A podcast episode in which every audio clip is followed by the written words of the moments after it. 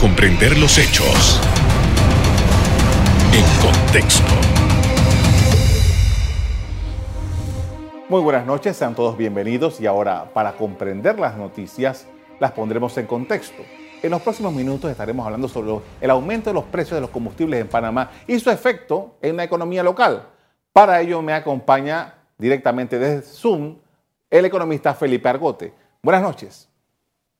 ¿Qué tal? Buenas noches. Un gusto estar aquí. Gracias por aceptar nuestra invitación. En primer lugar, eh, hagamos un examen de este nuevo aumento en los precios que son el mercado panameño del combustible, la gasolina, el diésel está regulado y ya se ha hecho un anuncio y para un poco ver lo que ha venido haciendo, siendo esta escalada que ya se está pronunciando y que viene ya desde hace varios meses.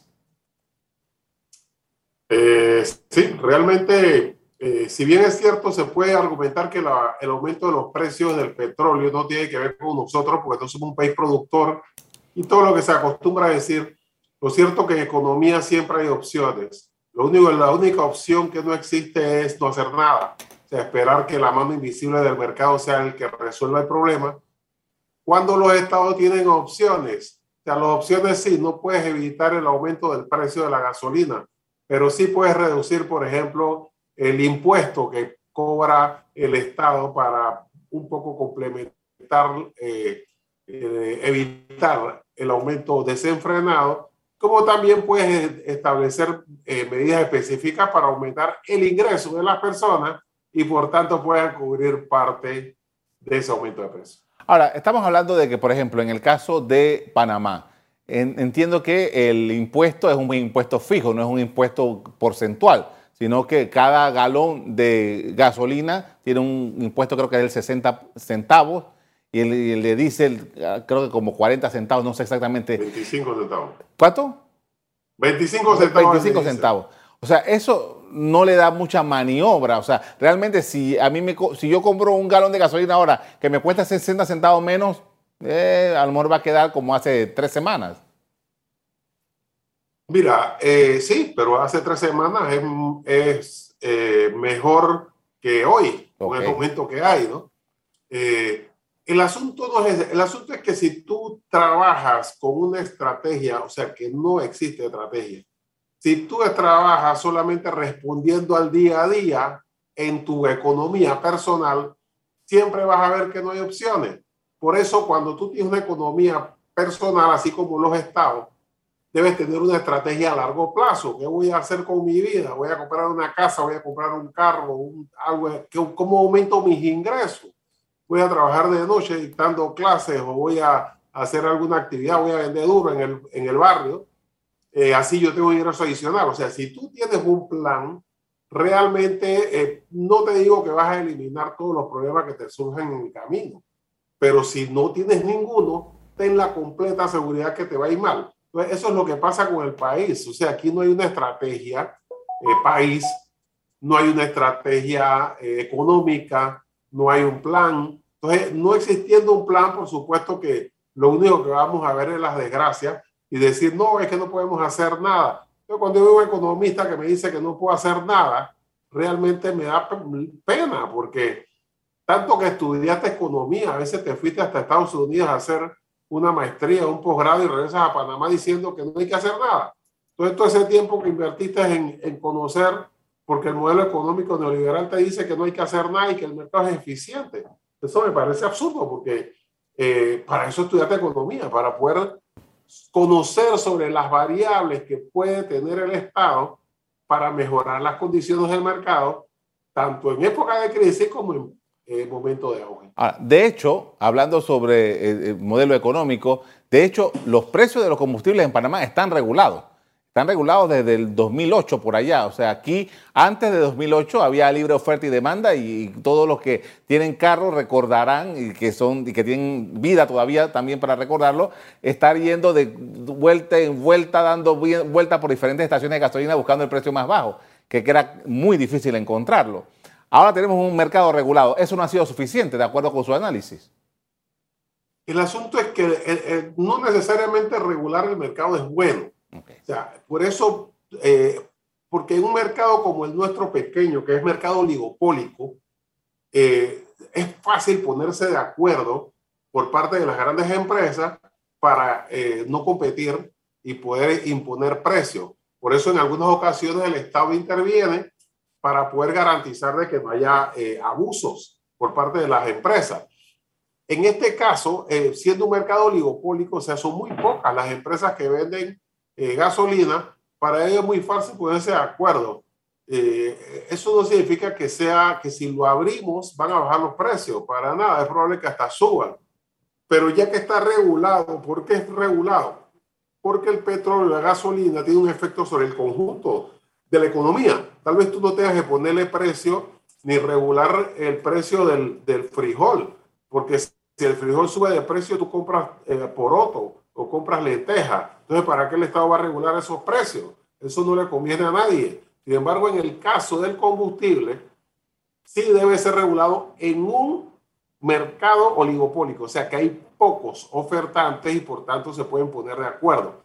Pero este control que establece el mercado, que establece el Estado, debe ser parte de una estrategia de conjunto, en donde el precio del petróleo es uno. Tal vez tenga que bajar el impuesto o eliminarlo temporalmente por el efecto que tiene la economía en su conjunto. Pero también puede tener estrategias de aumento del ingreso. Mira, en Estados Unidos es cierto, aumentó el petróleo, aumentó la gasolina, está carísima. Pero si tú te vas a trabajar una, eh, en un eh, restaurante de comida rápida y te pagan 21 dólares la hora solamente por sacar las papitas cuando se te prende la luz roja, en realidad te molesta que suba el petróleo, pero puedes pagarlo. No es lo mismo que la clase media en este país, que apenas está soportando y como el, la gasolina eh, es un producto inelástico, o sea, inelástico en el sentido que a pesar de que sube, tú sigues comprando, ¿no? ¿Por qué? Porque tú tienes que salir a trabajar. Entonces, aunque te suben, te molesta, pero tú no puedes decir, no, es que no voy a comprar gasolina porque está muy cara. Tienes que comprarla. Entonces, al comprar gasolina, no tienes dinero para comprar la comida suficiente o no puedes comprar zapatos o no puedes comprar una camisa, con lo cual tiene un efecto en el resto de la economía. En la producción tiene un efecto, por tanto sube el precio de la comida. Entonces, ¿qué pasa? En, el, en los países desarrollados es cierto que hay inflación y tal vez no lo esperaban que hubiera una guerra, pero sí sabían que podía haber inflación porque el Estado estaba poniendo plata en el bolsillo de la gente. Por ejemplo, en Estados Unidos, Janet Yellen, que es una fabulosa economista que está dando cátedra, eh, logró que en seis meses acabara la recesión. Pues en Panamá la economía cayó 17%, que no debía caer, porque el Estado no intervino en el momento de la pandemia como debería, esperando la mano invisible, y ahora sí, eh, la economía creció 15%. Pero si tú quitas el efecto de la mina y del canal, nosotros estamos 10% por debajo de como estábamos en el 2019. O sea, la economía tuya y mía, la que estamos acá adentro, no los que estamos en la mina de cobre, ni pasamos barcos por el canal. Entonces, si la economía está 10%, hay un desempleo del 11%, hay un, eh, eh, un subempleo, eh, una informalidad del 50% de los trabajadores, le está dando plata, le está dando 120 dólares al 23% de, los, de, de, la población económicamente activa y ahora te sube el precio de la gasolina, pues es la tormenta perfecta. Vamos a profundizar en eso después del cambio comercial. Al regreso, seguimos hablando sobre el efecto del aumento del combustible en nuestra economía. Ya regresamos.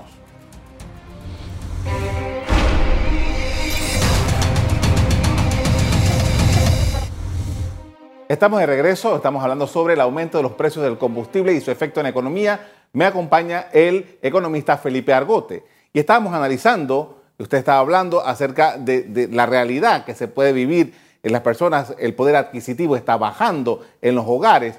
Eh, hay reportes del índice de precios al consumidor que tiene un incremento, es, donde se mide la inflación panameña. ¿Qué elementos tenemos que considerar en este análisis?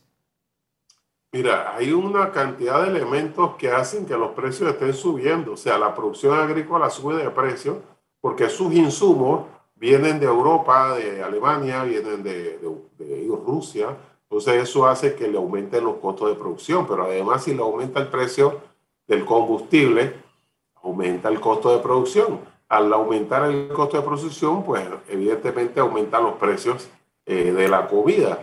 Eh, pero no solamente eso, el combustible eh, para movilizar las cosas. o sea, todo aumenta. Entonces el combustible tiene un efecto sobre el conjunto de la economía y por eso el Estado debe establecer mecanismos para tratar de reducir su efecto.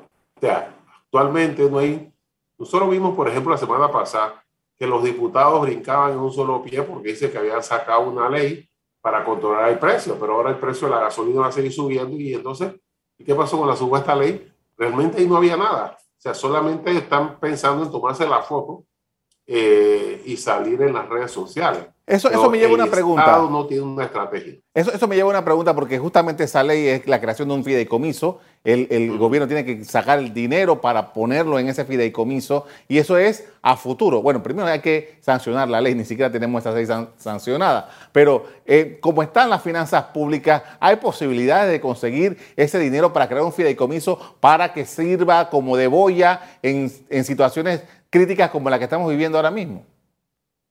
Por supuesto, mira, este es un país de, que llegó a ser de ingresos altos. Eh, uno de los tres países ricos de, Latinoamérica. En un momento fue el país más rico.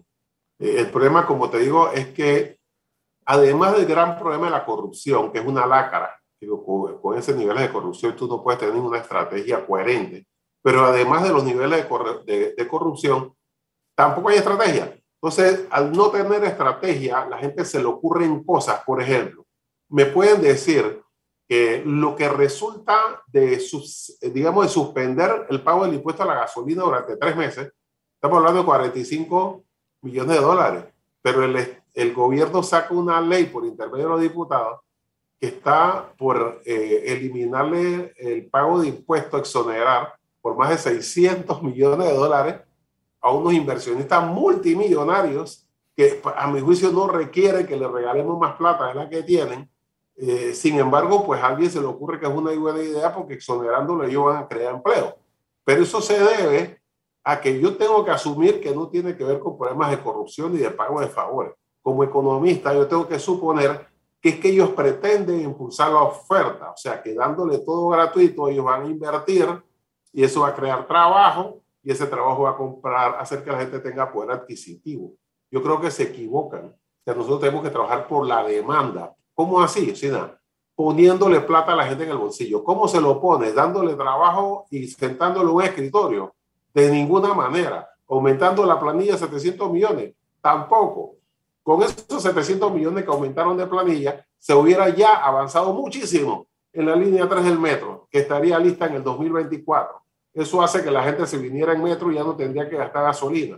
Eso hace que la gente se eh, levantara más tarde y pudiera ser más productivo. Eso hace que la gente tuviera, o sea, esa plata se hubiera invertido en, eso, las escuelas. Las escuelas están cayendo a pedazos. Eh, la gente, cuando los niños no pueden ir a la escuela porque no hay espacio, porque no hay condiciones, se quedan en la casa.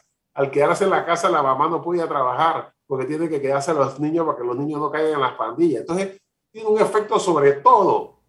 Por eso los países avanzados, desarrollados, Estados Unidos, Mira, tenemos ahí un grupo en el MEF que toda su vida estuvo adorando o imitando todo lo que hacía Estados Unidos. Y ahora, pues resulta que ellos saben más que lo que se ganaron los premios Nobel de Economía y ellos quieren seguir con un modelo económico de la década del 80 que no está usando ni Estados Unidos, ni Alemania, ni España, ni Inglaterra. Entonces nosotros somos los únicos que nos quedamos eh, eh, creyendo en un modelo neoliberal que ya no usa nadie sea, el Estado está interviniendo en la economía para mejorar las condiciones del mercado. Si esa plata lo hubieran invertido en, en el, en el eh, puente sobre el canal que ya había iniciado, sobre la línea 3, eh, del metro, sobre el tren a Chiriquí, que son 3.500 millones de dólares, pero en 5 o 6 años. O sea, que eran 400 millones, lo que le estás exonerando a ese pequeño grupo de gente, ya tendrías plata para dos años de arrancar eh, el tren a Chiriquí. Ahora, esos son... No hay un plan. No hay un plan, eh, de acuerdo con su perspectiva, pero en las circunstancias actuales, porque eso, el plan debió haberse estado estado creado hace tiempo para que ahora se pudiera ejecutar. Pero en las circunstancias actuales, no habiendo plan y teniendo esta espada, este cuchillo en el cuello, ¿qué salidas hay? Que yo inmediatamente suspendo el pago, el, el impuesto al combustible por tres meses. Eso tiene un efecto, sí, sobre el bolsillo de la gente, pero también tiene un efecto psicológico. O sea, la gente ve que tiene más dinero, además ve que el Estado está contribuyendo en el esfuerzo, que no todo el tuyo, no me diga que, ah, no, no podemos hacer nada porque toda la plata la tenemos ya gastada. Y estuve, estás viendo la parranda de, de, de, de puestos públicos que ahí tú ves a exministros a exministras de más de 90 años, asesores, todo el que trabaja en este gobierno, estamos, le vamos a regalar el país en pedazos con tal de que vengan a invertir. ¿Y saben cuánto fue la inversión extranjera directa el año pasado? 986 eh, millones. Una cuarta parte, una quinta parte de lo que era normalmente eh, la inversión extranjera directa. Por más que ustedes recuerdan que eh, en medio de la pandemia se inventaron una ley de incentivo a la industria donde iban a dejar de pagar impuestos por cinco años las industrias que vinieran. ¿Cuántas industrias vinieron? Ninguna. Porque los inversionistas extranjeros no van a un país que se está cayendo en pedazos y donde sus gobernantes están eh, con la mano extendida pidiendo dinero a cambio de, regalarle el, el, país. Los inversionistas van a un país en movimiento, que se ve que está creciendo, que la gente está trabajando. Eso es lo que esperan los inversionistas para venir. Esos inversionistas vienen solo dispuestos a pagar sus impuestos, porque van a sacar la plata. Con esto vamos a hacer una pausa, con esto vamos a hacer una pausa para comerciales, vamos a hacer una pausa para comerciales con esto y regresamos en breve con más de este diálogo hablando sobre el efecto del aumento del combustible y cómo hace el análisis Felipe Argote. Ya regresamos.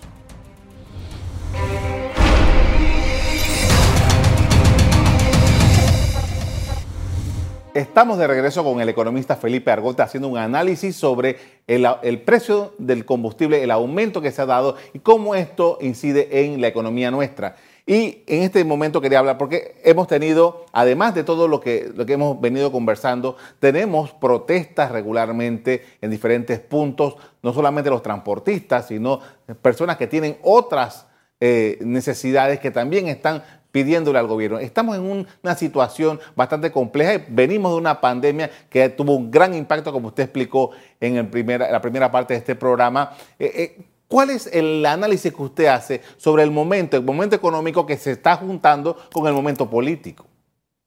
Mira, la responsabilidad de la empresa, si las empresas andan mal, si tu empresa anda mal, si los empleados se roban la plata, si la cajera se pavea y no va a trabajar, la responsabilidad del gerente. Si el país anda de manga por hombre, la responsabilidad es de los gobernantes. O sea, si tú tuviste una estrategia de paz social, en vez de tener una estrategia de mantener el tejido económico, el tejido social, que significaba que las empresas no cerraran, que significara que la gente no perdiera su trabajo, eh, y en lugar de esto, eh, el, más bien estabas calculando dónde se te podía levantar una protesta y entonces resolverle dándole dinero dándole bolsas de comida, resolviéndole a los, a los diputados para que no se te pusieran en contra, eh, tú pudiste lograr paz social temporal, pero al final se te puede convertir en una explosión social porque hasta dónde estira esa repartidera de bolsas y de plata y de salarios y de, para poder mantener la supuesta paz social. La estrategia no debió ser nunca paz social. La estrategia debió ser mantener la economía y estrategia de recuperación económica inmediata. Ah, no se trata de que la pandemia fue la que nos destruyó porque pandemia hubo en el planeta y nosotros fuimos el sexto país que más cayó. No podemos decir que fueron las decisiones de los científicos las que eh, nos llevaron a esto. No, los científicos toman sus decisiones. El problema es que los economistas debieron estar en el cuarto de al lado tomando decisiones para garantizar de que no se rompiera el tejido. O sea, si tu empresa se quiebra, rehacerla es muy difícil si está lleno de deuda. Entonces el Estado tenía que mantenerla viva hasta donde fuera posible la mayor cantidad para que ahora la gente no tuviera endeudado hasta el cuello y empezar de cero. Ahora, ese cierre de siete y pico meses, ese cierre de siete y pico meses que vivimos, ¿todavía está golpeando ese el efecto que tenemos hoy día? Por supuesto, porque cuando tú caes 17% eh, realmente es, es, algo devastador, que como te digo, no cayó nadie en el mundo. Eh, eh, estamos hablando de Costa Rica, cayó 6%, o El Salvador 8%. Nosotros caímos 20%. Entonces eso nunca debió pasar, pero pasó. Ok, ya que pasó, hay que hacer una estrategia para ver cómo salimos de este hueco. Y no solamente celebrar que crecimos, recuperamos 15% cuando tú sabes que ese crecimiento se dio por exportación de la mina y por el canal. ¿Por qué? Porque la economía mundial rebotó y nosotros no aprovechamos ese rebote a lo interno porque estábamos más entretenidos en el asunto de mantener la paz social, de mantener a los amigos contentos y de esperar que la mano invisible del mercado fuera el que resolviera el problema de la recuperación económica. Mira, este es un país de trabajadores, la gente trabaja, igual se sale a las 4 de la mañana de, de, de, Arraiján y Chorrera para la salida a trabajar y regresa a las 8 de la noche. Y el día mañana van a salir de nuevo. Por eso nosotros vamos a recuperar la economía a pesar de la pésima política económica del gobierno. Sin embargo, no había ninguna necesidad de que esta situación ocurriera y hoy en día no hay que esperar que haya protestas para ver cómo le damos 10 o 15 millones a los transportistas y le damos 5 millones a los diputados para que reportan en sus comunidades. Eso no es una estrategia. Y nosotros tenemos excelentes eh, personas, empresarios, trabajadores, sindicalistas eh, en este país para ponernos de acuerdo en una estrategia económica coherente. Además tenemos el capital suficiente para implementarlo. nosotros no somos Nicaragua, Honduras, Colombia ni Venezuela. No somos Uruguay y somos Chile. Y mejor que ellos muchas veces en cuanto a Producto Interno Bruto per cápita. Ahora. El problema es que allá la pobreza anda por el 10% y nosotros andamos por el 25% sea, la pobreza extrema en estos países anda por el 2%, nosotros andamos por 10%. Ahora, Porque en vez de ver cómo redistribuimos la riqueza, lo cual sería económicamente positivo, estamos concentrándola cada vez más. Ahora, los, los organismos internacionales aquí mismo en Panamá Dice, bueno, el, crecimiento de Panamá va a ser bueno, Panamá puede liderar la región, lo dice el BID, lo dice el FMI, lo dice el Banco Mundial, todo dice eh, frases muy halagüeñas sobre lo que Panamá puede hacer y del liderazgo de Panamá para crear y hacer. Eh, el precio del combustible es, un factor que, como usted dice, puede eh, parar esa dinámica. Ahora, entendiendo todas estas posibilidades que Panamá crezca, que Panamá pueda crear condiciones, eso usted lo enfoca solamente en ese nivel que es la mina, que es el, canal de Panamá, que es toda esta zona de exportación que le va muy bien. Sí, realmente eh, nosotros podríamos desarrollar otras áreas, pero el problema es que no, como digo, al no haber estrategia, tampoco hay estrategia educativa. Entonces nosotros tenemos un problema grave que tenemos una pésima educación. Y no solamente tenemos una pésima educación, sino lo que hacen el esfuerzo contracorriente y logran educarse, al final no tienen una retribución. O sea, es una vergüenza que ingenieros, con el déficit de ingeniero que hay aquí, vayan a protestar porque le están ofreciendo 600 dólares mensuales, cuando a mí como economista en la década del 80, o sea, hace 40 años, yo entré a trabajar con un salario de 835 dólares.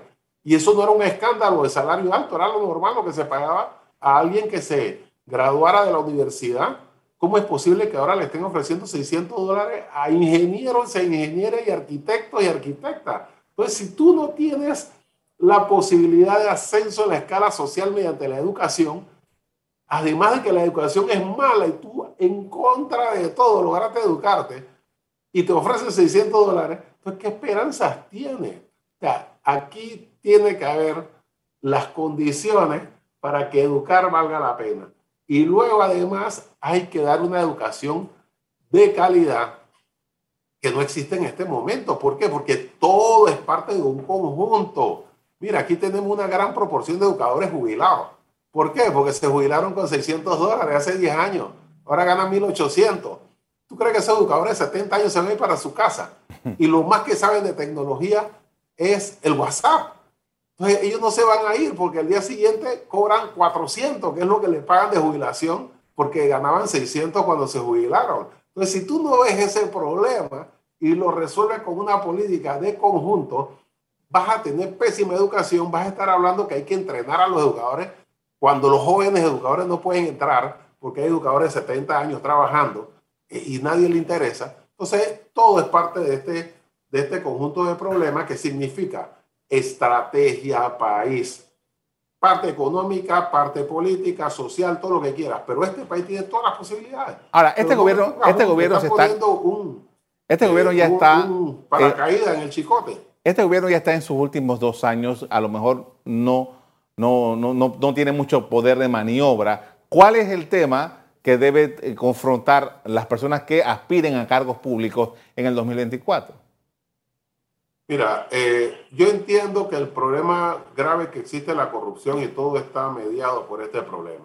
Sin embargo, eliminando la corrupción, que nunca se elimina, o reduciendo la corrupción al máximo, no se resuelve un problema de que tenemos una política económica de hace 40 años. O sea, si tú no resuelves el problema del desempleo, si la educación no, es una forma de escalar en la escala social, si tú no tienes una posibilidad de que los jóvenes entran, si no tienes una política de formalizar los empleos, en lugar de esto lo que estás haciendo es tratando de que la gente gane cuatro reales y no, no cobre seguro. ¿Cómo va a haber una huelga? ¿Cómo se entiende que en este país hay una huelga para que te integren en el seguro social?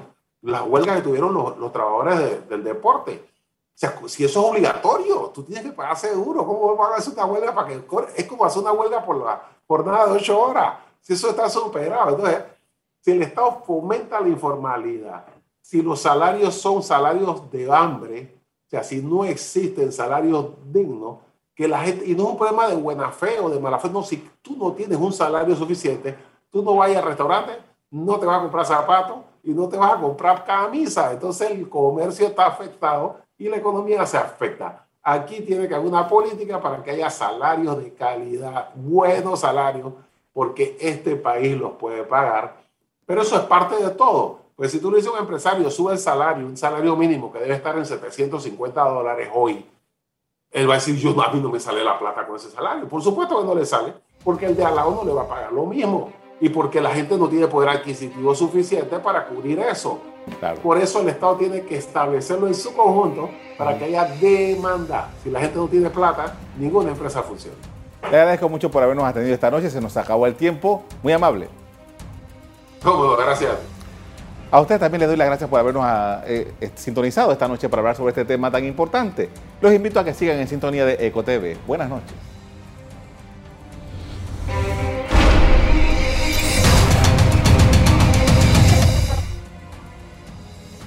Revive este programa entrando al canal 1 de BOD de Tigo.